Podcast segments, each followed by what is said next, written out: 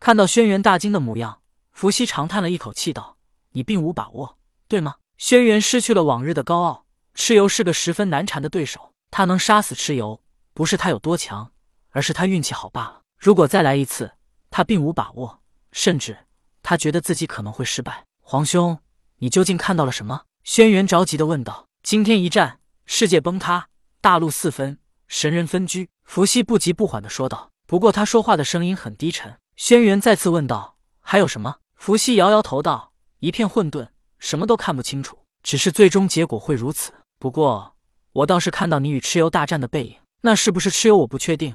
那是不是你？我也不知道。但我感觉是，因为那两道背影与你们都很像。”轩辕急切的问道：“那神农呢？神农死了。”伏羲道：“啊！”轩辕大惊，此时他才知道为何伏羲要支开神农，单独跟他说话了。不可能，绝对不可能！神农已经是不死不灭之体，怎么可能会死？皇兄，你一定是算错了。”轩辕再次说道。伏羲依旧是面无表情的说道：“个人有个人的缘法，神农有他自己的命，而你呢？如我刚才所言，你有把握再次杀死蚩尤吗？”轩辕摇摇头道：“我没有任何把握。”伏羲以训斥的口吻说道：“如果没有，你就好好想想。如果你不能杀死蚩尤，你又如何获得往日的荣耀呢？这不正是你想追求的吗？”轩辕突然想到了什么。再次询问道：“皇兄，你让他去西方市？”伏羲打断轩辕道：“有些话说出来就不灵了，玉帝该慎重。我言尽于此，但听不听却在你们。”伏羲不想解释的太多，如果说的太多，反而就影响了因果。所以有些事可以让轩辕知道，但关于神农本人的命运，伏羲只能提醒一下，却不能说的太清楚，否则影响了因果，事情的走向就会发生不可控制的改变。现在。最起码事情还在伏羲的卜算之内。轩辕知道伏羲不想多说，他也知道伏羲说的太多就会引发因果变动，到时候结局就会改变。与其如此，还不如不说。但让轩辕疑惑的是，蚩尤当年战败，身体已经被他分为九份，埋藏在大陆各处。难不成他还能复活吗？蚩尤虽然身体还在，但他的灵魂早已经被打得灰飞烟灭。只不过轩辕担心一些有心人利用蚩尤的身体作恶，所以才会把他的身体九分。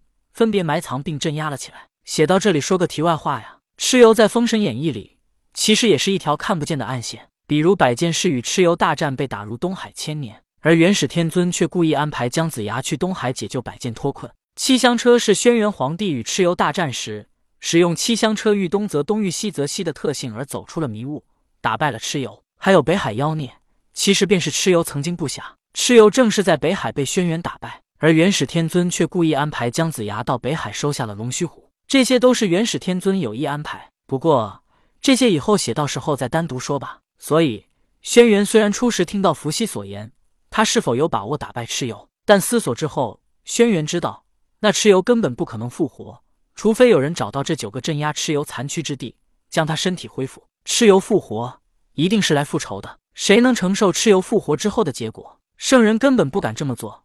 因果太大，他们承受不起。可普通修道者，包括大罗金仙之流，他们根本就没能力复活蚩尤，因为蚩尤比大罗金仙还强。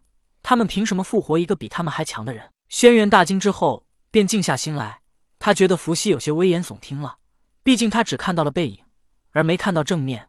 或许只是两个背影相似的人。但轩辕皇帝又想了想，伏羲算卦奇准，无论他是否说错了人物，但两道人影大战是一定会出现的。本来轩辕皇帝的心情是比较平静的，但牵涉到蚩尤这个自己的宿敌，他心里有些躁动不安，心思无法平静的轩辕对伏羲道：“皇兄，说到蚩尤，我想回去冷静一下。”伏羲点点头。而轩辕回到人皇殿之后，静静的坐了下来。当年他能打败蚩尤，确实与他关系不大，是因为神仙圣人都在帮他。当时的玉帝、元始天尊、老子等人为了利用轩辕统治人间，所以尽心尽力帮助他打败了蚩尤。只不过他们都是隐藏在幕后，没有直接现身。但玉帝以及元始天尊等人料不到的是，当轩辕皇帝打败蚩尤，成为天下共主的人皇之后，却脱离了他们的掌控。至此，玉帝与元始天尊等人不再想着和人间之主合作，而是把他们给逼进了火云洞之内。人心难测，圣人神仙能测算因果，却测算不到人心。轩辕皇帝静静思索：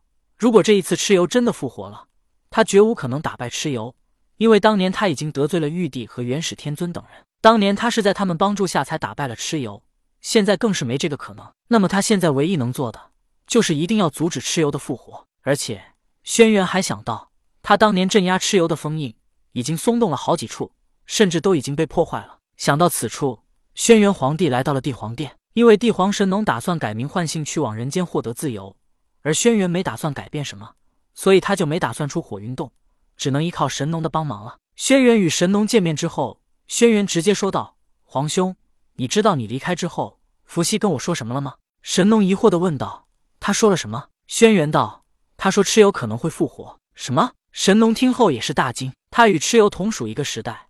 他虽然诞生的比蚩尤早，但他也见识过蚩尤当年的威风，数次将轩辕打得到处逃跑，连如今的青符神百剑都被蚩尤打入了东海，千年都不能出解。如此便可见蚩尤是有多强，他火气的余威都能镇压薄剑千年。但大惊之后的神农瞬间就平静了下来，他说道：“你当年不是将他身躯九分，镇压在九处无人知道的地方吗？如此，他怎能复活？”听到神农的话，轩辕皇帝摇头苦笑道。虽然我镇压蚩尤残躯的地方都很隐秘，无人知晓，但是有好几处却在无意之中被人破坏了。只不过暂时他们还不知道蚩尤的残躯被我藏在那里。破坏了？这怎么可能？除了圣人，谁能破坏你设下的封印？神农疑惑的问道。